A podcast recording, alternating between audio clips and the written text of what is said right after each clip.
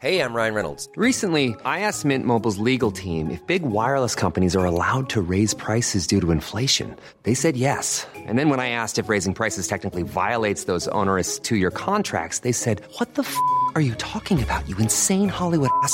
So to recap, we're cutting the price of Mint Unlimited from $30 a month to just $15 a month. Give it a try at mintmobile.com slash switch. $45 upfront for three months plus taxes and fees. Promo for new customers for limited time. Unlimited more than 40 gigabytes per month. Slows. Full terms at mintmobile.com.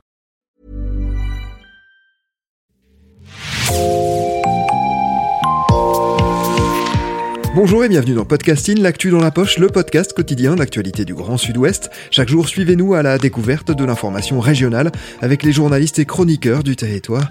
Je m'appelle Jean Berthelot de Lagleté. Nous feuilletons aujourd'hui les pages de notre nouveau partenaire Horizon. L'article s'appelle L'autonomie alimentaire au Pays Basque est-elle une utopie? Et c'est vous qui en êtes l'autrice. Bonjour Gaël Couder. Bonjour Jean. Je précise que vous signez également certaines photos de cet article avec Isabelle Michele Storena. Gaëlle, vous êtes journaliste indépendante, cofondatrice avec Chloé Rébillard de cette nouvelle revue Horizon que vous publiez au Pays Basque. Vous étiez venues toutes les deux nous présenter Horizon à son lancement début décembre. L'épisode est d'ailleurs à retrouver dans la description de celui-ci.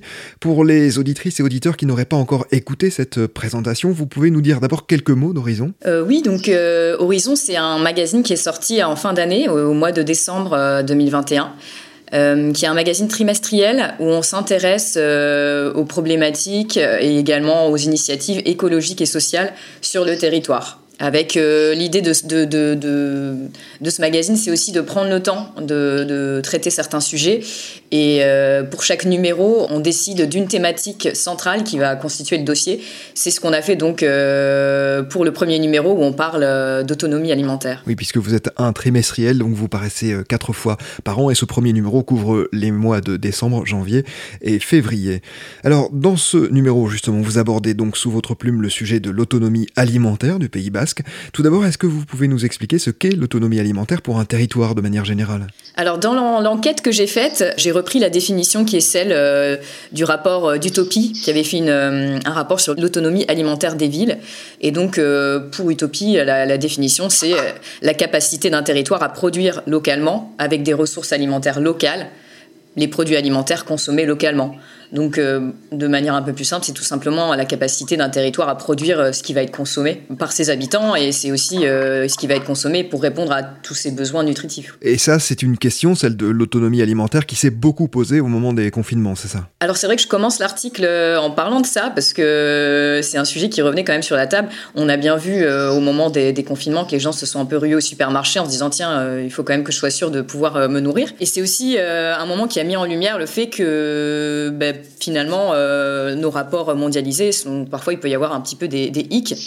Et on a pu se rendre compte euh, à quel point on est dépendant aussi d'autres territoires pour, euh, bah, pour se nourrir, mais aussi pour s'approvisionner sur dans plein d'autres domaines. On a vu, on voit toujours aujourd'hui qu'il y a des ruptures d'approvisionnement. C'est aussi un moment où on a pu se rendre compte que c'était important donc de pouvoir compter sur les circuits courts ce qui est intéressant dans, l'article que j'ai, cette, enquête que j'ai, faite, c'est lorsque j'ai parlé à euh, Stéphane Linou, qui a écrit un livre qui s'appelle Résilience alimentaire et sécurité nationale.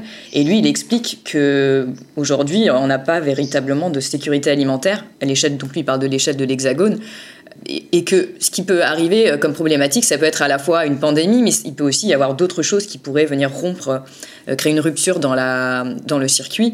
Euh, ça pourrait être un bug informatique, par exemple, ou autre chose, parce qu'on est très très dépendant en réalité des, exportations et, des territoires alentours.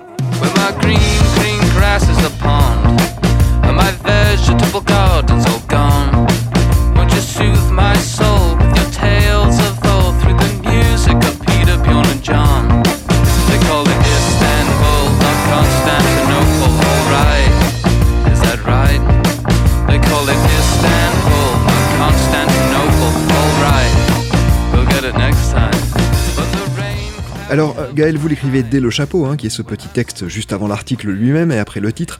Le Pays Basque compte nombre d'élevages de brebis, de bovins, de cultures de maïs, de céréales, de piments, de vignobles aussi, sans oublier bien sûr la pêche. Est-ce que cela pourrait lui suffire à vivre en quelque sorte en autarcie? Non, euh, pour, pour, une raison qui est assez simple, c'est comme je disais tout à l'heure, euh, être autonome, c'est aussi pouvoir se nourrir de manière à ce que ça réponde aux besoins nutritif de, chacun. Et au Pays Basque, le, vrai manque qu'il y a dans la production, c'est au niveau des, fruits et des légumes.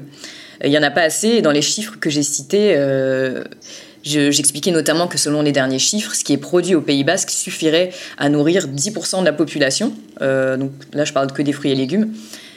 Sachant que c'est peut-être un petit peu plus aujourd'hui, euh, dans la mesure où il y a eu quand même d'autres installations en maraîchage depuis ces chiffres, mais ça reste quand même euh, bah, largement insuffisant pour répondre aux besoins de la population.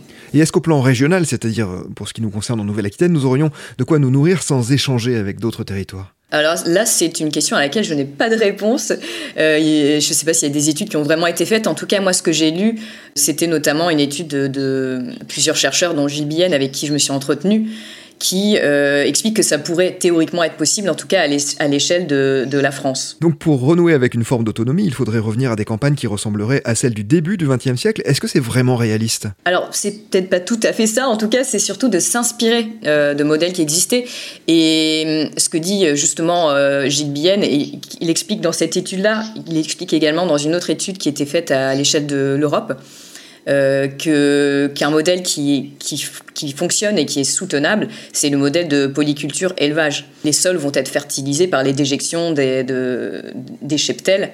Et là, on arrive à un circuit euh, qui, était en fait effectivement c'est ce qui se passait euh, au début du XXe siècle, mais bien sûr il y, a, quand même eu des, avancées depuis c'est pas l'idée c'est pas non plus de revenir complètement en arrière, mais en tout cas de s'inspirer de ce qui a pu exister. Ce qui ne fonctionne pas aujourd'hui, en tout cas, c'est la surspécialisation des territoires, c'est-à-dire qu'un même territoire va par exemple euh, produire que du blé qui va ensuite être à la fois utilisé localement, mais également principalement exporté. Et ça, c'est quelque chose qui n'est pas soutenable parce que c'est un modèle qui demande beaucoup d'engrais chimiques et qui demande aussi forcément du transport, etc. Donc, revenir à un modèle qui ressemble un petit peu à celui qu'on connaissait avant, euh, c'est quelque chose qui serait un peu plus soutenable.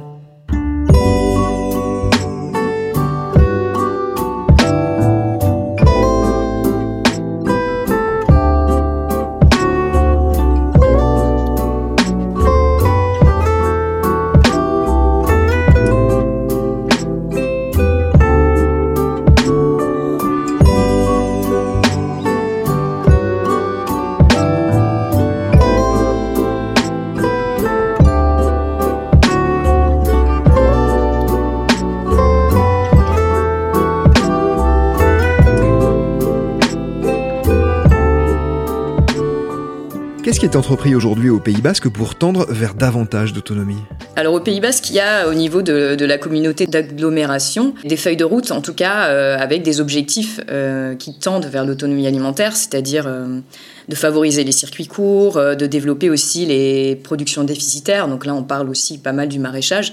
après, ça reste une feuille de route avec des objectifs qui sont pas contraignants.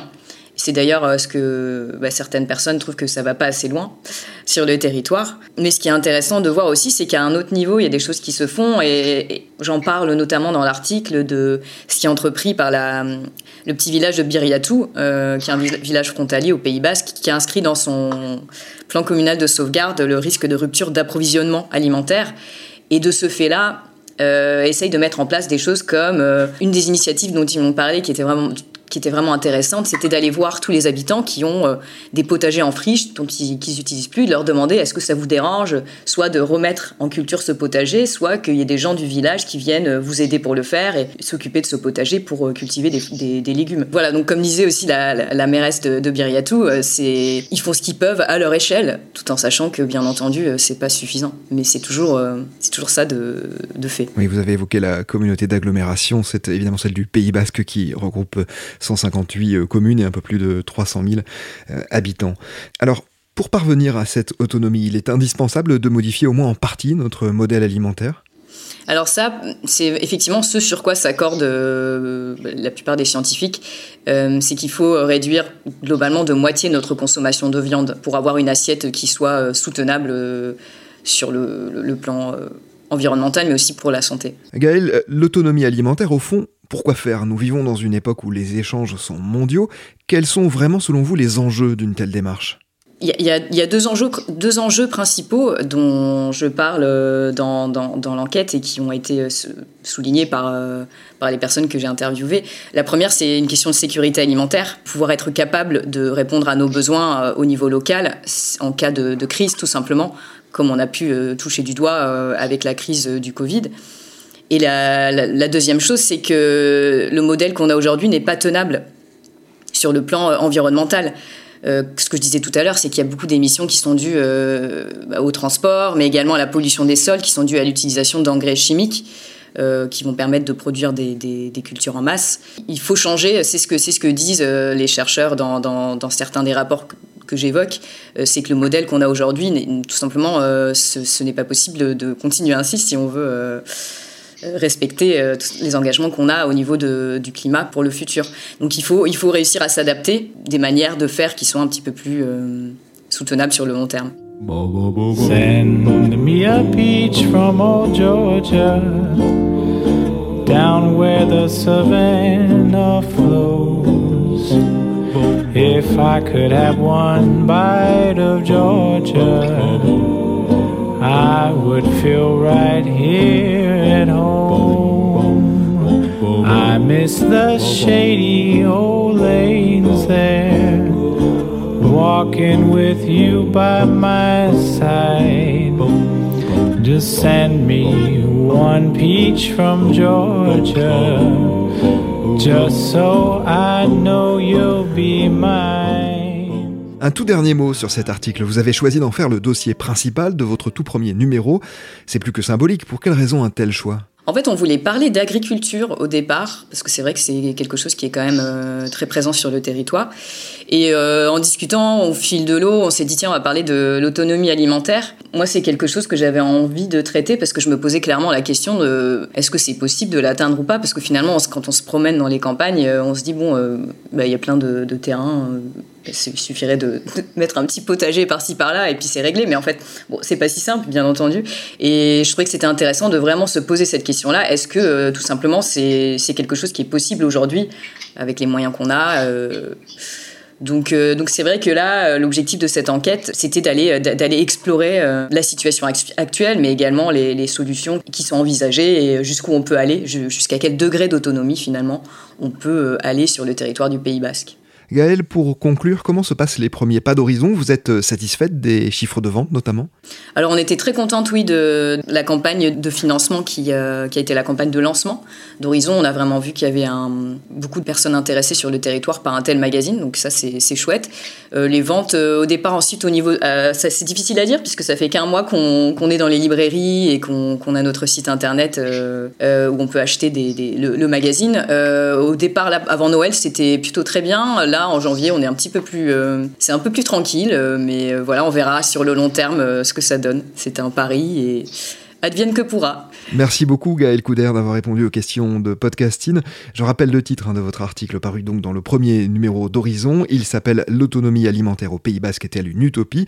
J'en conseille vraiment vivement la lecture parce qu'il est très complet, passionnant. Il permet de se faire une idée précise du sujet que nous avons évidemment évoqué seulement partiellement au cours de cet entretien. Et je rappelle que votre magazine Horizon avec un S entre parenthèses peut être acheté dans bien des librairies du Pays Basque Nord, c'est-à-dire dans sa partie française, mais aussi sur votre site au de 15 euros et nous mettrons là aussi évidemment le lien dans la description. C'est la fin de cet épisode de podcasting, rédaction en chef Anne-Charlotte Delange, production Juliette Chénion, Clara Echari, Myrène Garico Echea, Mathilde Leleuil et Marion Ruot, iconographie Magali Marico, programmation musicale Gabriel Taïeb et réalisation Olivier Duval. Si vous aimez podcasting, le podcast quotidien d'actualité du Grand Sud-Ouest, n'hésitez pas à vous abonner, à liker et à partager nos publications. Retrouvez-nous chaque jour à 16h30 sur notre site et sur nos réseaux sociaux, ainsi que sur ceux des médias indépendants de la région qui sont nos partenaires. Retrouvez-nous aussi sur toutes les plateformes d'écoute, dont Spotify, Deezer, Apple Podcast ou Google Podcast. Podcasting, c'est l'actu dans la poche.